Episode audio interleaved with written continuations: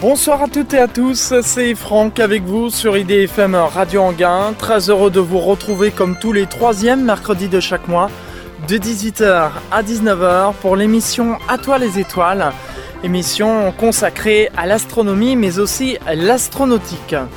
Sachez que chaque été, je vous propose la formule été d'À toi les étoiles qui consiste à vous faire découvrir des lieux dédiés à l'astronomie en faisant une balade comme ça à travers la France. Alors c'est vrai, l'été dernier, il n'y a pas eu de formule été d'Atoile les étoiles parce que c'était l'année 2009, c'était l'année mondiale de l'astronomie, donc c'était un peu spécial. Mais en cette année 2010, on reprend nos habitudes. Et après vous avoir fait découvrir le mois dernier le nouvel espace dédié aux enfants, au musée de l'air et de l'espace, euh, au Bourget, planète pilote, eh bien pour ce mois d'août, je vous propose ce soir de parler de radioastronomie. Alors peut-être que certains savent déjà où je me trouve, rien que par le thème de cette émission ce soir. Sachez que je me trouve à 200 km au nord-ouest de Paris, entre Orléans, Vierzon et Bourges dans le département du Cher, en région centre, au cœur de la Sologne et tout près de la ville de Nancy, chère à l'auteur du Grand Maulne. Je suis au cœur de la forêt, vous pouvez euh, d'ailleurs entendre euh, autour de moi euh, les arbres, le vent, et comme nous sommes en extérieur, eh bien on est tributaire de la météo, et juste l'émission commence, juste il commence à tomber quelques gouttes. J'espère que ça ne va pas durer. Je suis donc ici sur le site de la station radioastronomie de Nancy, qui est une dépendance de l'Observatoire de Paris. Souvenez-vous, lors de l'été 2007, je vous avais fait découvrir l'Observatoire de Paris et de Meudon et nous avions évoqué un troisième site, donc en Sologne. Eh bien, ce soir, pendant une heure, je vais vous faire découvrir la station radioastronomie de Nancy en compagnie de mon invité qui s'appelle Steve Torchinski, qui est directeur adjoint de la station de radioastronomie de Nancy. Monsieur Torchinski, bonsoir. Merci beaucoup de m'accueillir ici au sein de la station euh, de radioastronomie de Nancy. Nous allons nous promener donc sur le site euh, pendant une heure où vous allez nous faire découvrir tous les instruments que l'on y trouve ici et euh, tout ce que l'on y fait, bien sûr. Alors, tout d'abord, qu'est-ce que la radioastronomie pour expliquer à nos auditeurs? Radioastronomie, c'est astronomie, c'est-à-dire euh, les études du ciel, mais euh, on capte euh, les rayonnements qui sont des rayonnements de longueur d'onde très longue, ça veut dire radio. Et on peut dire également des fréquences très basses.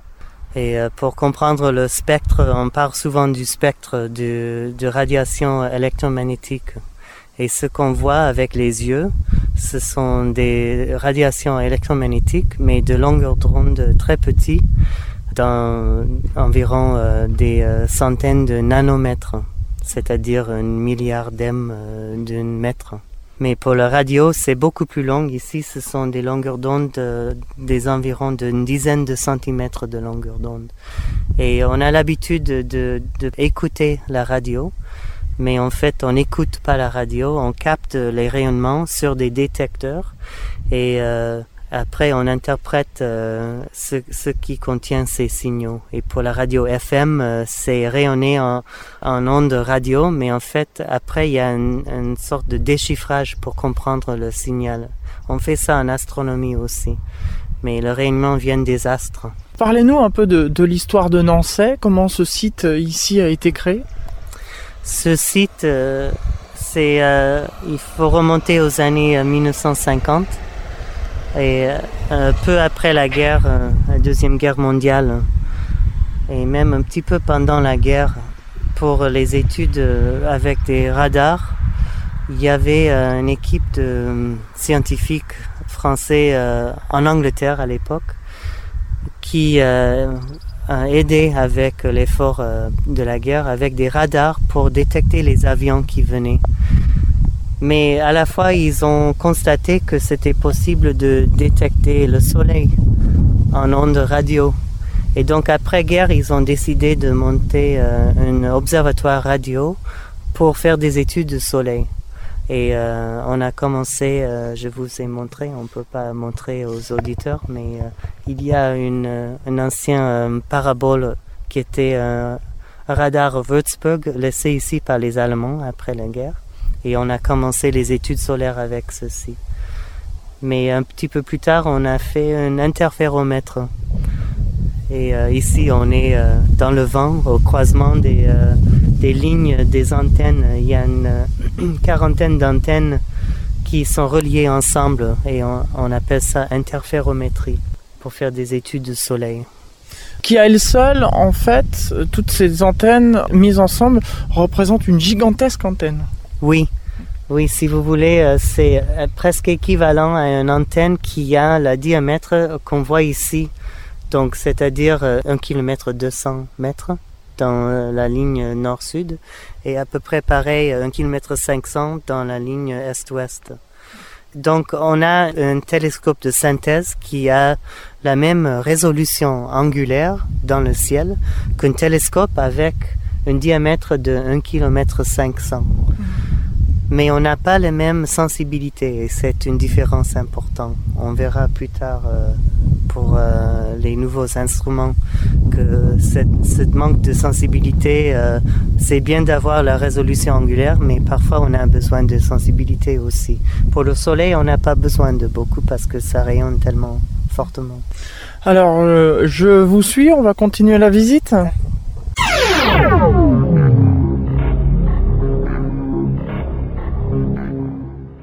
Nous avons marché euh, donc parce qu'on marche beaucoup ici euh, sur ce site euh, de Nancy. Alors nous sommes ici à quel endroit? Ici c'est un radome où on fait des essais avec un nouveau instrument, un développement pour le futur de radioastronomie. On appelle ce projet Embrace et le système Embrace est sous un radome de polystyrène. Le radome est fait de polystyrène qui est complètement euh, transparent aux ondes radio. Ça empêche la pluie d'arriver sur euh, les électroniques, mais ça n'empêche pas le rayonnement radio d'arriver sur les récepteurs. Et on est en train de regarder euh, quelque chose qui ressemble un peu comme un tapis d'antenne ou peut-être même un lit de clous. Vous avez plusieurs antennes. Ici, il y en a effectivement plus de 3000 antennes et euh, je parlais tout à l'heure du euh, le principe d'interférométrie. Ici, euh, c'est la même chose, mais vraiment à l'extrême. Les antennes sont très proches l'une de l'autre. Ici, ils sont séparés que par 12 cm. Et par rapport à la longueur d'onde, c'est à peu près la moitié d'une longueur d'onde. Donc, point de vue optique, si vous voulez, c'est très proche l'une de l'autre. On appelle ça dense. C'est un réseau dense. Et donc euh, maintenant, euh, par rapport au radiohéliographe où on a une quarantaine euh, de signaux à, relier ensemble, ici on a des milliers. Et donc ça représente un traitement de signal très important. Et tout ça se fait derrière, on voit pas ici, mais c'est protégé dans un conteneur à l'extérieur euh, un conteneur euh, blindé pour ne pas rayonner après. Donc ça, c'est un problème euh, perpétuel sur la station de radioastronomie. Il y a des rayonnements qui viennent des émetteurs artificiels, la radio FM par exemple, ou la télévision, les téléphones portables, les Wi-Fi des, des ordinateurs portables mais aussi euh, il y a des rayonnements simplement des ordinateurs qui se trouvent euh, sur le site. Donc nous, il faut que nous, on se protège de nous-mêmes.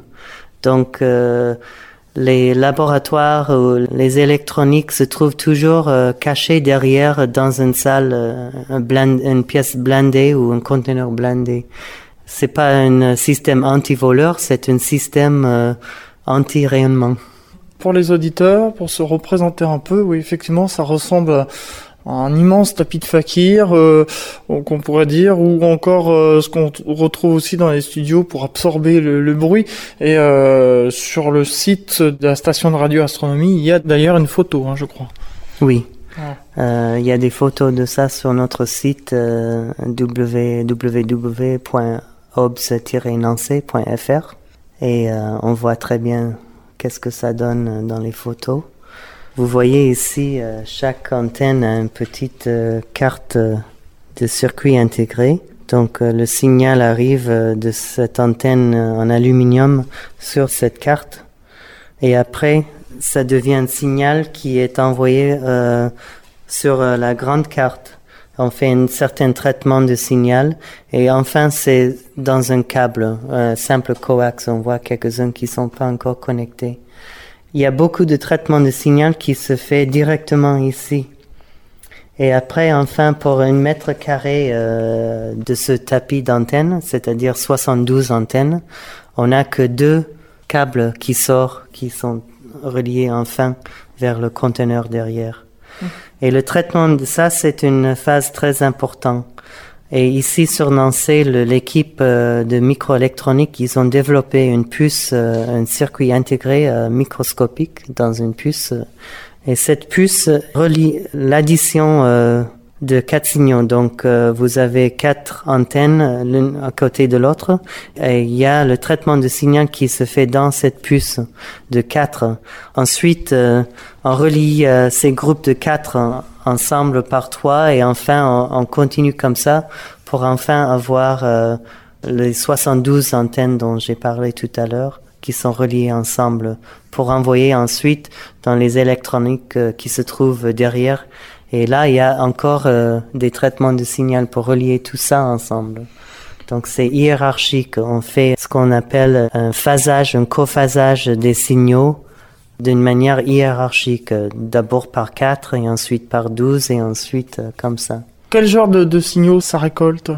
Ici, euh, c'est une bande de, de fréquences ou de longueur d'onde qui sont centrées à à peu près 21 cm de longueur d'onde c'est-à-dire 1420 euh, MHz en fréquence, c'est équivalent. Et c'est très important euh, cette fréquence-là parce que c'est là où rayonne euh, l'atome de hydrogène neutre. Et c'est un signal très faible, mais le, ce matériel est tellement abondant dans l'univers, dans la galaxie et dans les galaxies externes, lointaines, et même entre, peut-être entre les galaxies, que ça fait un signal assez fort pour être euh, détecté ici sur Terre par des radiotélescopes. Et euh, puisque c'est le matériel le plus abondant de l'univers, c'est vraiment euh, une manière de comprendre l'univers entier. C'est la matière primordiale.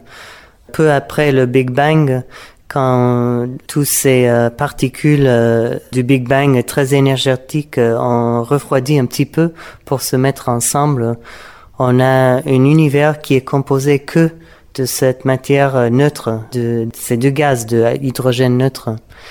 Et euh, enfin, une des, euh, des buts scientifiques de ce projet, c'est d'utiliser cette technologie pour faire un immense radiotélescope qu'on appelle le Square Kilometer Array, le réseau d'un kilomètre carré, et euh, c'est pour être sensible au euh, matériel primordial de l'univers. On veut sonder l'univers et voir la distribution de matière dans l'univers lointain. Et on espère utiliser ce système-là pour faire ce grand radiotélescope. Donc pour l'instant c'est un prototype, même que ça a l'air assez grand. Actuellement on voit euh, à peu près 60 mètres carrés ici d'antenne. Mais quand c'est fini, ici, ce serait 80 mètres carrés. Mais le réseau de kilomètres carrés doit avoir un million de mètres carrés de surface. Donc, euh, à peu près 10 000 fois plus grand que ce qu'on voit ici. C'est énorme, en effet. Oui. Est-ce qu'on en a terminé donc sur ce site et qu'on peut aller voir autre chose ou Oui, bien sûr. Il y a plein de choses à voir. Eh bien, je vous suis.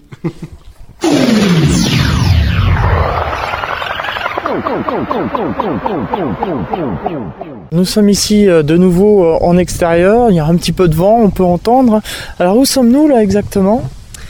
Nous sommes dans une clairière du bois de la station de Nancy. Et là devant nous, on a les antennes du euh, réseau LOFAR. Et LOFAR, ça veut dire en anglais Low Frequency Array. C'est le réseau basse fréquence. Et pour nous, basse fréquence, ça veut dire jusqu'à 200 MHz. Donc en fait, euh, ici, ça recouvre la fréquence de votre émission radio qui est 98, C'est ça. Ouais. Donc euh, ici, les antennes de l'OFAR sont sensibles à partir de à peu près 50 MHz jusqu'à 200 et quelques MHz. Et ce sont des antennes très simples, des simples dipôles. Vous voyez euh, quatre euh, petits euh, ficelles qui sortent et au bout, c'est un peu comme une pyramide sans les murs. On a les quatre coins qui sont reliés au bout. Il y a un amplificateur basse bruit. Et après, le signal est envoyé souterrain avec des câbles et euh, jusqu'au euh, conteneur encore, on a souvent des conteneurs sur le site de Nancy. Et ça, c'est parce que euh, les électroniques, les ordinateurs qu'on utilise de jour en jour, ils rayonnent parce qu'il y a une puce, le processeur, la puce qui fait les calculs ça tourne avec une horloge et on entend souvent parler d'un processeur qui est un processeur de 1 giga ou 2 giga ou 3 gigahertz. Et en fait, c'est la vitesse de l'horloge de la puce. Une horloge comme ça, ça rayonne euh, aux mêmes fréquences. Et il y a aussi des harmoniques et des euh, sous-harmoniques.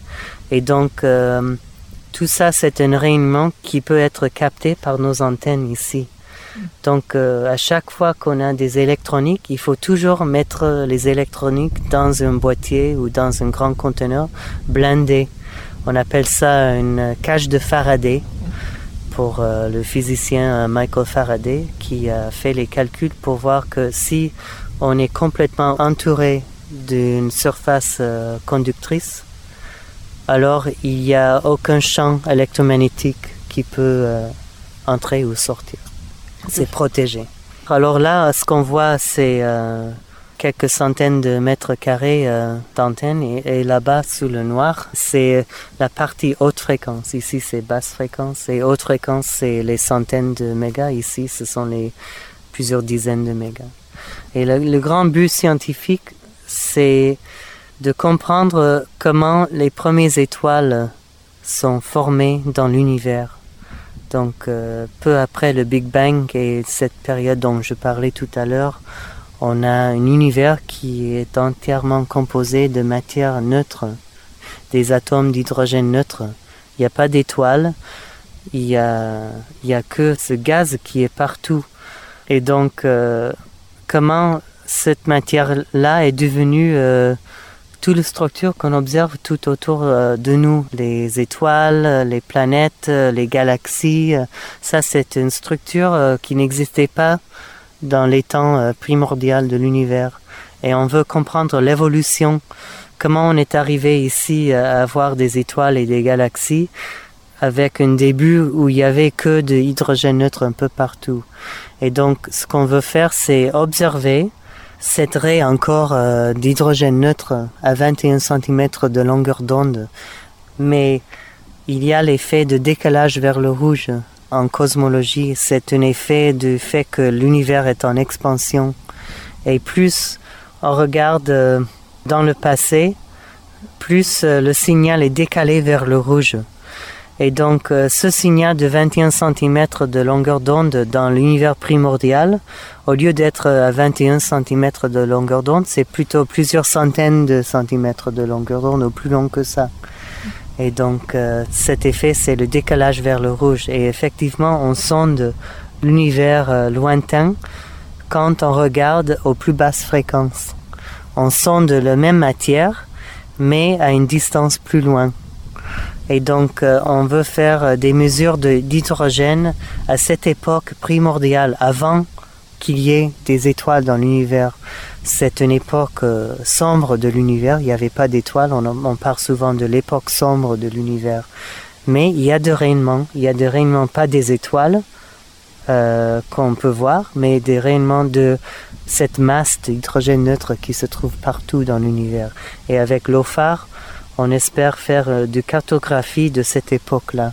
En cosmologie, on appelle ça l'époque de rayonisation. C'est quand les premières étoiles s'allument et rayonnent avec euh, des longueurs d'onde plus petites, c'est-à-dire des euh, rayonnements énergétiques, ça fait ioniser la matière. On, sépare les protons et les électrons et on appelle ça ionisation. Et ce qu'on veut sonder avec l'OFAR, c'est l'époque juste avant et pendant cette époque de ionisation. On dit réionisation parce que en fait c'est la deuxième fois parce que je parlais tout à l'heure, euh, après le Big Bang, la matière est une plasma. Ce sont des atomes et des protons libres qui euh, sont un peu partout dans un plasma, un fluide de, charge électrique euh, libre. Mais après, ça refroidit et on a cette matière neutre. Donc plus tard, c'est réionisé. Et c'est l'époque de réionisation quand les étoiles s'allument. On mhm. veut, on veut comprendre cette époque-là avec l'OFA. J'ajouterais simplement que ça fait partie d'un plus grand réseau européen qui a son cœur euh, aux Pays-Bas.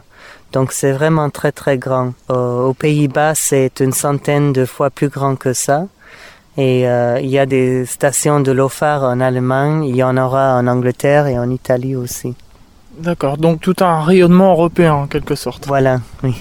Mais euh, c'est pas un rayonnement, c'est une réception de rayonnement. La pluie s'arrête et c'est tant mieux. Je vous propose, le temps que nous nous rendions sur un autre site, une pause musicale tout de suite sur IDFM Radio Anguin. On se retrouve dans un instant pour la suite de cette émission À toi les étoiles. A tout de suite. D'accord. Retour en Sologne, dans le département du Cher, à Nancy, en compagnie de Steve Torchinski, qui est directeur adjoint de la station de radioastronomie de Nancy, et il nous fait découvrir les installations de la station. Maintenant, on est dans la salle de contrôle euh, pour le grand radiotélescope de Nancy, le grand radiotélescope décimétrique. Décimétrique, ça veut dire les dizaines euh, de centimètres. Et euh, en effet, euh, ce télescope a été construit euh, surtout pour faire des mesures autour du cette ray encore de transition de matière neutre hydrogène neutre à 21 cm de longueur d'onde. Et c'est un télescope très particulier. C'est le seul qui existe actuellement dans le monde avec ce concept. On voit un grand gris euh, qui a 35 mètres de hauteur et 300 euh, mètres de longueur. Et ça, c'est le miroir primaire du télescope. Et en fait, c'est une partie d'une euh, surface concave. Dans ce concept-là, ce n'est pas une parabole qui est normale pour un télescope. Un parabole focalise les rayons et fait une mise au point comme il faut. Mais là, c'est une sphère et donc, euh, on n'a pas vraiment un foyer euh, comme on a normalement dans un appareil photo ou dans une, un télescope euh, ordinaire. Donc, pour corriger cela, on a un système au, foyer, si vous voulez, du miroir primaire. Au foyer, on a ce chariot-là, et là-dedans, on va regarder après, il y a deux miroirs qui corrige euh, les aberrations du fait que le miroir euh, n'est pas un parabole mais c'est une sphère. On corrige avec deux autres miroirs et enfin le signal est envoyé dans une cornée antenne et un récepteur avec des électroniques derrière, des amplificateurs euh, basse bruit qui sont refroidis avec cryogénie et des détecteurs. Donc ce miroir-là qui est vertical, normalement ils reçoivent euh, les rayonnements qui arrivent euh, horizontalement. Et euh, c'est inutile pour faire astronomie. On veut regarder le ciel. Donc on a ce grand miroir plein. Il y a à peu près 300 mètres entre les deux. Et ce miroir plein redirige le rayonnement. Donc il y a le rayonnement qui arrive du ciel mhm. et réfléchit de ce grand miroir plein vers le grand miroir immovible, on dit et ensuite vers le chariot au centre. Pourquoi on a choisi un sphère? C'est parce que euh, le foyer, euh, c'est pareil euh, sur une piste. Et donc, avec ce système, on peut bouger le chariot pour suivre la source qui défile dans le ciel avec la rotation de la Terre. On peut suivre une source pendant une heure avec ce système. Et on peut diriger le grand miroir plein là où on veut dans le ciel pour voir des différentes déclinations dans le ciel. Ce télescope a été inauguré en 1965 par le président de la République, Charles de Gaulle. Il est venu ici pour inaugurer euh, le grand radiotélescope. Mm. Il y a des photos de cette époque-là sur notre site aussi. Actuellement, on utilise le télescope pour faire des études euh, de plusieurs genres. Euh, pour les études du système solaire, on fait de cartographie des comètes et des astéroïdes des planètes euh, comme Jupiter. Il y a aussi des études euh, galactiques et aussi extragalactiques. On peut détecter les galaxies qui émettent en 21 cm de longueur d'onde parce que les galaxies sont composées pour la plupart de hydrogène neutre. Malgré toutes les étoiles qu'on voit, on peut compter dans notre galaxie, la Voie lactée, mais aussi dans les galaxies externes. La Voie lactée est composée des centaines de milliards d'étoiles. Mais malgré cela, la matière la plus abondante de la galaxie, c'est euh, hydrogène neutre. Et euh, on ne voit ça que avec des ondes radio. C'est ce qu'on appelle en fait euh, l'univers invisible. Oui, c'est invisible, invisible à l'œil, mais pas invisible à nos télescopes. Alors là, il y a toute une pléiade d'ordinateurs donc qui contrôlent ce radiotélescope. Oui, alors, euh, on a un banc de sept euh, écrans ici euh, pour montrer différents aspects du système. Le pointage, la source actuellement observée, l'état des amplificateurs, la température du système, plusieurs températures, plusieurs fréquences, les spectres qui sont sortis actuellement. Donc, il y a plein d'informations sur tous ces écrans.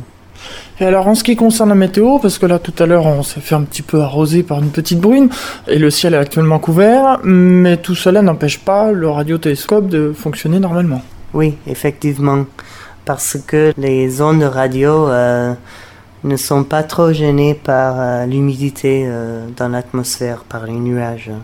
C'est à peu près transparent pour les ondes radio. C'est un peu comme nous, on peut voir à travers une vitrine ce qu'on fait actuellement. On est dedans, il y a une vitrine et on voit parfaitement à l'extérieur. Il y a de matière là, mais c'est invisible. Et euh, pour une vitrine, c'est invisible à peu près pour les longueurs d'onde visibles, c'est-à-dire dans les centaines de nanomètres. Alors euh, également, euh, les nuages, c'est comme une vitrine pour les ondes radio, c'est complètement invisible, c'est transparent. Eh bien, on va peut-être aller voir de, plus près Oui, bien sûr.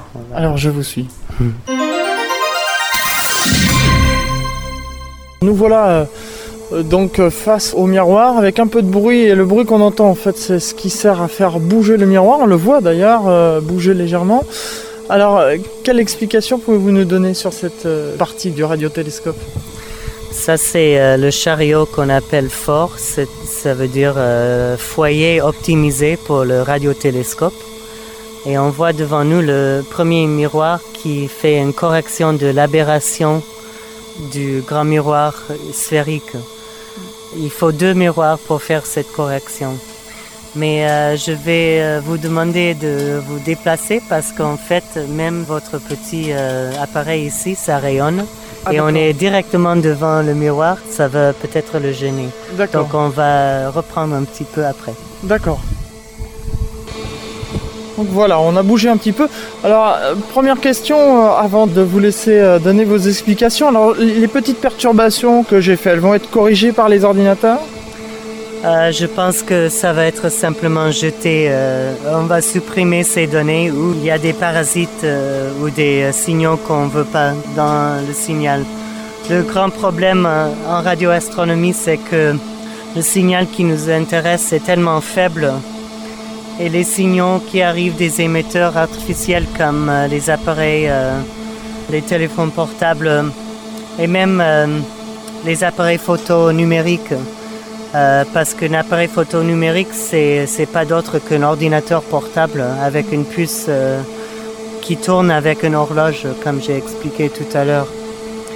Et c'est tellement puissant les émissions qui viennent de ces appareils-là que Le signal qu'on veut est tellement inondé que souvent on ne peut pas faire autrement que de rejeter complètement euh, les données qui sont prises euh, pendant ce moment-là. Bon, bah, J'espère que j'ai pas gâché des informations importantes. Non, non parce qu'on fait des pauses euh, de longue durée. Donc là, on était devant pendant quelques secondes et après, pendant une pause de quelques minutes ou parfois même une demi-heure ou une heure, ça ne représente pas beaucoup mais euh, les émetteurs sont tellement nombreux qu'on a souvent beaucoup d'ennuis avec ça. Et vous avez euh, des appareils autour de la station qui empêchent les ondes de téléphone de venir euh On ne peut pas empêcher les ondes de, de, venir sur la station, mais on peut mettre en place des accords avec les émetteurs et euh, du coup, euh, par exemple, euh, on demande tout le monde d'éteindre leur téléphone portable avant de venir sur la station. Et les services n'envoient pas leur signal ici. Donc, même si vous avez votre portable allumé, vous allez constater que on ne reçoit pas le signal du service téléphone portable. On ne peut pas connecter sur le réseau parce qu'il n'y a pas de signal. Et donc ça, c'est parce qu'il y a un accord avec euh, les différents services de téléphone portable pour ne pas rayonner sur le site de Nancy. Revenons maintenant à notre euh, radiotélescope. Donc là, nous sommes derrière. Donc du coup, on ne gêne pas. On est euh, sur la structure qui est en train de se mouvoir pour récolter donc ces informations. Oui. On parlait du système de correction il y a deux miroirs qui font un jeu de miroirs ensemble pour corriger les aberrations. Donc si c'était euh, parfaitement parabolique, il n'y aurait pas d'aberration euh, tant qu'on est dans le foyer du télescope. Mais là, euh, ce n'est pas une parabole, c'est une sphère et donc il y a des aberrations qu'il faut corriger. Et le système a été conçu pour corriger les aberrations d'un miroir sphérique pour faire un vrai foyer. Et à l'intérieur, on pourrait voir les récepteurs qui sont simplement des cornets à antennes. C'est une cornée, comme une cornée on trouve euh, en musique. Et euh, ça capte euh, le rayonnement, les ondes radio, et les redirige vers des détecteurs, des amplificateurs, et ensuite enfin les électroniques on, a quelques placards ici blindés où se trouvent les électroniques en haut aussi. Et le système est refroidi euh, avec euh, un système de cryogénie. Qu'est-ce que cette petite armoire là sur le côté qu'on voit euh? Alors ça c'est un nouveau système pour capter les ondes du radiotélescope et on est en train de tester ce prototype qui peut éventuellement remplacer le grand euh, chariot fort. Euh. C'est un système qui ressemble beaucoup au système Embrace qu'on a visité tout à l'heure. C'est-à-dire, il y a plusieurs euh, antennes très proches l'une de l'autre. Ici, on a 3 mètres carrés d'antennes, 192 antennes. Mais sinon, ça ressemble beaucoup au système Embrace. Et euh, la différence, c'est que euh, Embrace, ça capte les ondes directement du Soleil. Par contre, ce système-là, ça capte le rayonnement qui est réfléchi, focalisé euh, par le grand miroir du radiotélescope. C'est un prototype, donc ce n'est pas encore à point et on est en train de faire des tests. Et puis là, je me suis aperçu que depuis tout à l'heure, puisqu'on est sur ce chariot, il se déplace. Alors par moment, il se déplace doucement, par moment, il va plus vite. Pourquoi, au juste Alors actuellement, on est en train de se déplacer euh, lentement. Et c'est parce que euh, on suit la source qui défile euh, dans le ciel. Et ça, c'est un effet qui est dû à la rotation de la Terre. La Terre fait une rotation une fois par 24 heures ou plutôt 23 heures 56 minutes. Alors on a l'impression que c'est le ciel qui bouge au-dessus de nos têtes. Mais en fait, les étoiles sont fixes dans le ciel et c'est nous qui bougeons. Et quand le chariot bouge lentement comme ça, c'est pour suivre le mouvement de la source dans le ciel avec ce mouvement-là, on peut suivre la source et faire une pause euh, de longue durée en même temps. Donc on capte les rayonnements tout pendant la pause. Donc on part de faire une pause, mais en fait on ne pose pas, on est en train de bouger pour suivre la source. Et euh, entre-temps, euh, parfois il y a un déplacement très rapide. Et quand on fait un déplacement rapide, c'est en fait c'est pas pour euh, suivre la source, mais c'est pour aller chercher une autre source dans le ciel. Alors on change la direction de visée en bougeant le chariot fort vers un autre endroit comme maintenant. On va suivre une autre source pendant un petit moment. Merci. On va aller voir autre chose maintenant, je vous suis.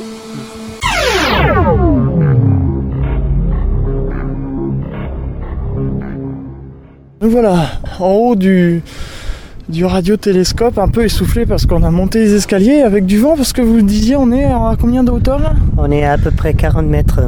D'accord. Et on est au niveau de l'axe du grand miroir euh, plan du radiotélescope.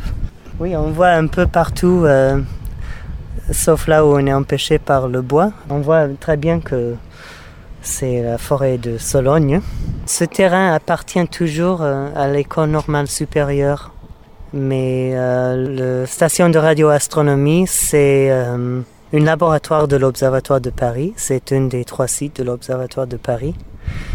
Donc on a comme tutelle euh, l'Observatoire de Paris et aussi le, CNRS. C'est une unité euh, mixte euh, de services et de recherche CNRS. Et on a aussi comme tutelle l'Université de Orléans. Donc c'est un peu compliqué quand il faut demander les moyens pour faire ceci, cela. On a des moyens européens de l'Observatoire de Paris, de l'Université d'Orléans et CNRS, de la région centre, euh, l'école normale supérieure. Mais il manque euh, quand même des moyens pour faire euh, certaines choses, on dirait banales. Vous constatez devant nous le rouille qui sort ici et sur le grand miroir aussi. Il y a de rouille et il faut peindre en permanence. C'est un peu comme un grand pont. Les ponts sont toujours peints. Et si on laisse tomber après un petit moment, euh, le rouille euh, commence à sortir et si on laisse trop longtemps, euh, tout peut écouler. Donc euh, il faut toujours chercher le moyen de peindre et ça nous manque euh, souvent. On a refait un parti récemment, mais il, nous manque euh, encore, ça se voit d'ailleurs. C'est pas très radiophonique, mais effectivement, on peut voir des endroits qui sont un peu euh, couleur rouille. Et là, on a entendu un petit bruit. euh, c'est euh, voilà, Oui. c'est de l'air comprimé qui est utilisé pour déclencher le mouvement du grand miroir. Et après, normalement, on doit le voir bouger pour diriger vers une autre source dans le ciel. D'accord. Je suis vraiment arrivé au bon moment, quoi. Alors là, on entend les machineries. Je vais en profiter pour vous faire entendre un peu. Donc là, l'antenne va bouger. On peut euh, apercevoir le mouvement du miroir. C'est en train de bouger très lentement. Mais si on voit de loin, euh, on voit que ça tourne. Mais si on regarde ici directement sur l'axe, euh, c'est difficile à voir le mouvement, tellement c'est lent. Ça peut bouger plus rapidement que ça aussi, euh, si on veut aller euh, se mettre sur une source euh, rapidement qui est loin dans le ciel par rapport où on est actuellement. Mais là, c'était pas nécessaire d'aller si loin que ça, donc les moteurs sont bougés très lentement. Je pense qu'on va regagner le plancher des vaches et, et poursuivre la visite. le temps que nous nous rendions sur un autre site, une pause musicale tout de suite sur IDFM Radio Anguin. On se retrouve dans un instant pour la suite de cette émission À toi les étoiles. À tout de suite. Nous poursuivons euh, notre visite sous la pluie. Et ça, c'est les inconvénients de la météo. Euh, nous sommes donc ici à un autre appareil. Alors, de quoi s'agit-il? Alors du euh, grand radiotélescope euh, qui euh, est équivalent à un télescope d'un diamètre de presque 100 mètres. On a ici un tout petit euh, instrument qui fait euh, un mètre de diamètre et c'est utilisé pour euh, surveiller l'environnement radio de la station. Donc, euh, on a parlé des émetteurs artificiels. Il y a les téléphones portables, il y a des, euh, émissions radio et télévision, des euh, satellites GPS par exemple. Et tout ça fait un spectre avec des rayonnements qui sont dans la bande de fréquences qui nous intéressent. Et parfois, s'il y a un émetteur, quelque chose qu'on n'a jamais constaté auparavant, on peut utiliser ce système-là pour diriger vers différentes directions pour voir si c'est quelque chose local, euh, peut-être même sur la station ou sinon euh, chez les voisins qui ont allumé un émetteur euh, qu'ils n'ont pas dû faire de nos jours, euh, ça devient de plus en plus compliqué, euh, les systèmes euh, Wi-Fi. Donc, si vous avez un Wi-Fi comme presque tout le monde maintenant dans votre maison, il y a des fermes autour, ils ont leur émetteur et on est sensible à tout ça. Donc on sait que les radios pirates sont strictement interdits, mais si j'avais envie de braver la loi et de m'installer dans la forêt proche pour faire une radio pirate, je serais rapidement détecté. Oui. On pourrait capter non seulement euh, votre euh, émission euh, sur la radioastronomie, mais on saura où vous vous trouvez dans le bois. Donc vous ne pouvez pas vous cacher parce qu'on peut diriger notre système non seulement pour capter les ondes, mais pour savoir d'où ils viennent. Mais tout ça, c'est pas notre rôle de faire ça. Ce qui nous intéresse, c'est seulement notre site. Mais euh, les émissions radio, c'est très réglementé euh, en France et en Europe, dans le monde entier. Donc euh, on ne peut pas émettre n'importe quoi, n'importe qui. Il faut une licence et il faut payer de l'argent pour ça. On en a terminé avec cette petite antenne, on poursuit? Oui.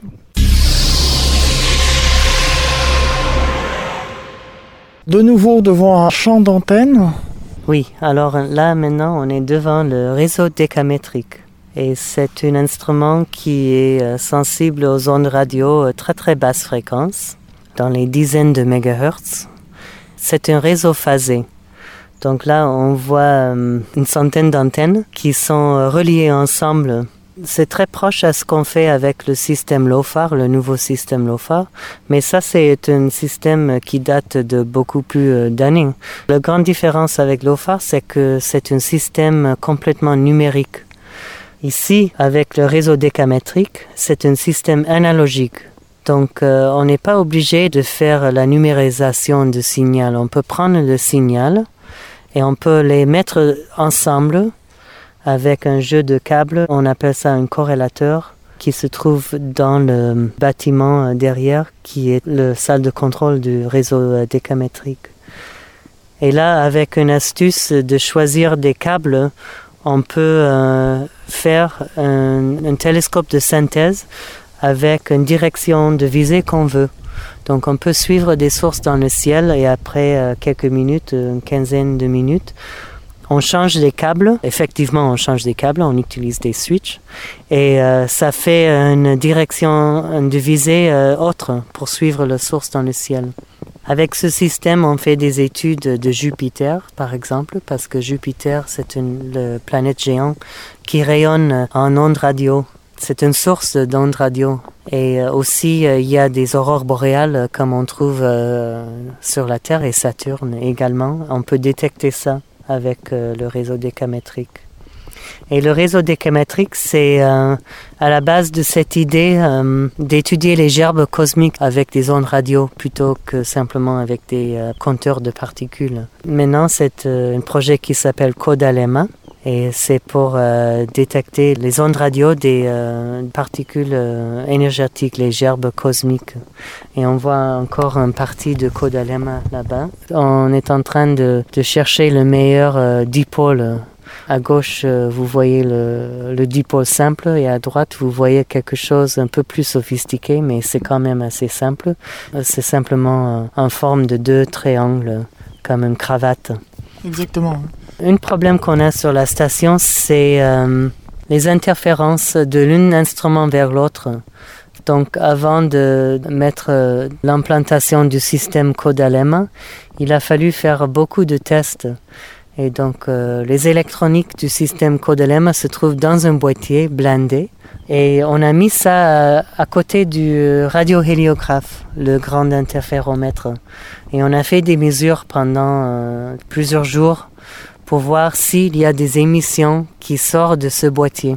Et effectivement, il y en a quelques-uns et donc il faut euh, remettre de blindage et, euh, et, reconcevoir le système pour être encore plus propre. C'est une étude qui se fait euh, en permanence. À chaque fois qu'on veut développer un nouveau instrument, il faut faire attention à ne pas gêner les instruments déjà en place sur le site. Alors, euh, il commence à pleuvoir oui. bien fort là maintenant, mais on peut euh, dire quelques derniers mots sur le système euh, réseau décamétrique euh, pour voir qu'est-ce que ça donne en vue. On, on peut dire plusieurs arbres de Noël peut-être. C'est des longues hélices qui deviennent de plus en plus larges vers le bas comme un arbre de Noël, mais un peu penché.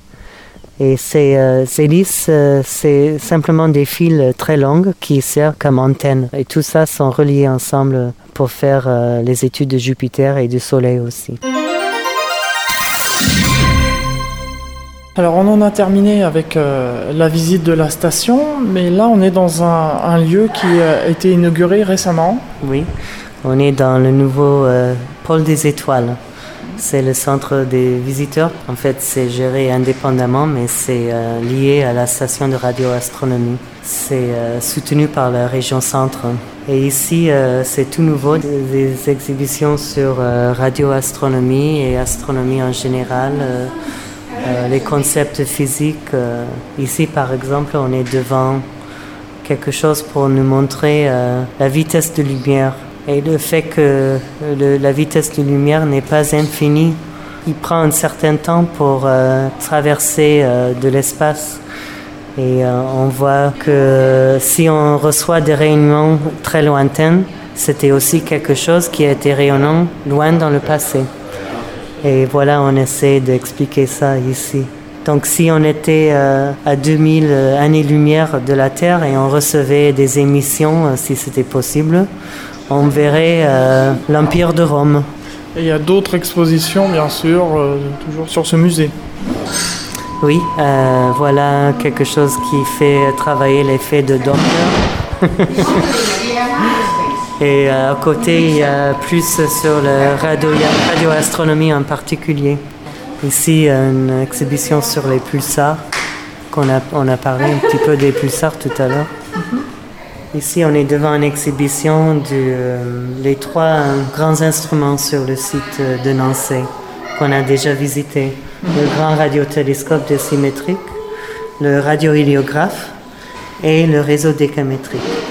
Ce sont les trois grands instruments. On a aussi euh, les instruments en développement qu'on a pu visiter, qui nous amènent, amènent au futur de radioastronomie. Euh, la radioastronomie devient de plus en plus euh, un effort global. On travaille ensemble avec nos partenaires internationaux pour développer de nouveaux instruments qui vont être mis pas sur le site de Nancy, mais ailleurs dans un environnement calme, euh, point de vue radiofréquence, soit dans le désert d'Australie ou le désert de l'Afrique du Sud, par exemple, pour le nouveau instrument Square Kilometer Array.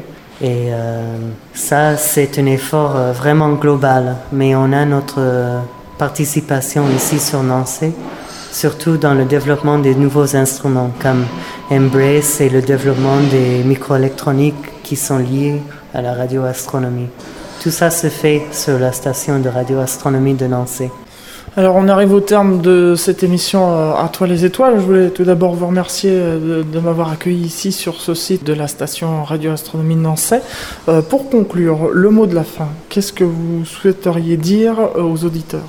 Alors, s'il faut choisir un seul mot pour le mot de la fin, c'est difficile, mais je dirais simplement l'univers, parce que tout ce qu'on fait sur la station de radioastronomie de Nancy, c'est pour mieux comprendre la nature de l'univers. Et on fait ça à travers les ondes radio, bien sûr, et euh, avec des observations des astres et de l'univers euh, autour de nous, soit proche ou lointain. On veut comprendre la structure du système solaire, la formation du système solaire, la formation des étoiles, l'évolution de l'univers loin dans le passé, où et comment sont-ils formés les premières étoiles de l'univers? C'est tout autour de sciences de l'univers et on est bien impliqué dans ça avec des observations radio de différentes longueurs d'onde. Des longueurs d'onde basse fréquence comme l'OFAR et le réseau décamétrique, et des longueurs d'onde un plus petites comme pour le grand radiotélescope euh, de Nancy et euh, les radiotélescopes du futur comme Embrace. Et bien sûr, euh, le Soleil est une astre très important pour nous et dans l'univers. Et c'est un peu normal par rapport aux autres, mais pour nous, c'est notre étoile euh, la plus proche. Et donc, il faut bien comprendre ça pour mieux comprendre les autres étoiles. Et on fait beaucoup des études de, physique solaire ici sur le site de Nancy. Donc, euh, voilà, le mot de la fin, c'est l'univers. Merci beaucoup, merci de votre accueil. Euh, on rappelle pour ceux qui veulent venir voir ici sur ce lieu, donc ce musée, l'adresse de la station. Alors on est euh, dans la forêt de Sologne, dans le département du Cher. Et c'est la station de Nancy se trouve sur euh, la route de Swem, 1800-330 euh, dans le Cher. Merci beaucoup. Merci à vous.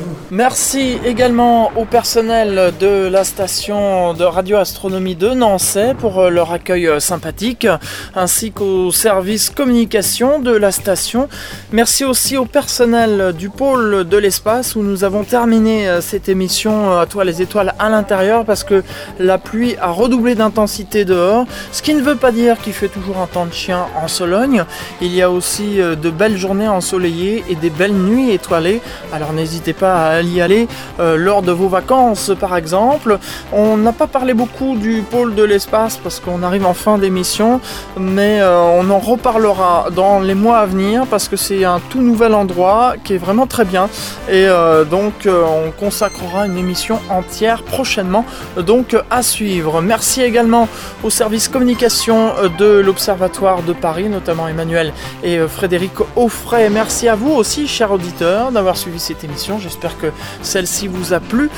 Dans un instant, vous allez retrouver la suite des programmes d'IDFM Radio Anguin, notamment à 19h le journal de Radio France Internationale, suivi à 19h13 du Mag Music avec Toff, à 20h Country et Souvenirs avec Patrick Mollis, suivi à 22h de Astromancy avec euh, Ariane.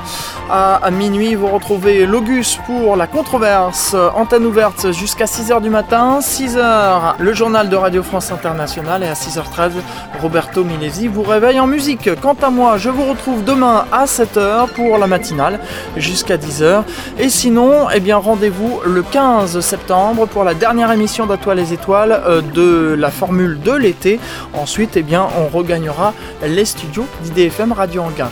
Soyez au rendez-vous donc le mois prochain. Salut à tous, bonne soirée, ciao, bye bye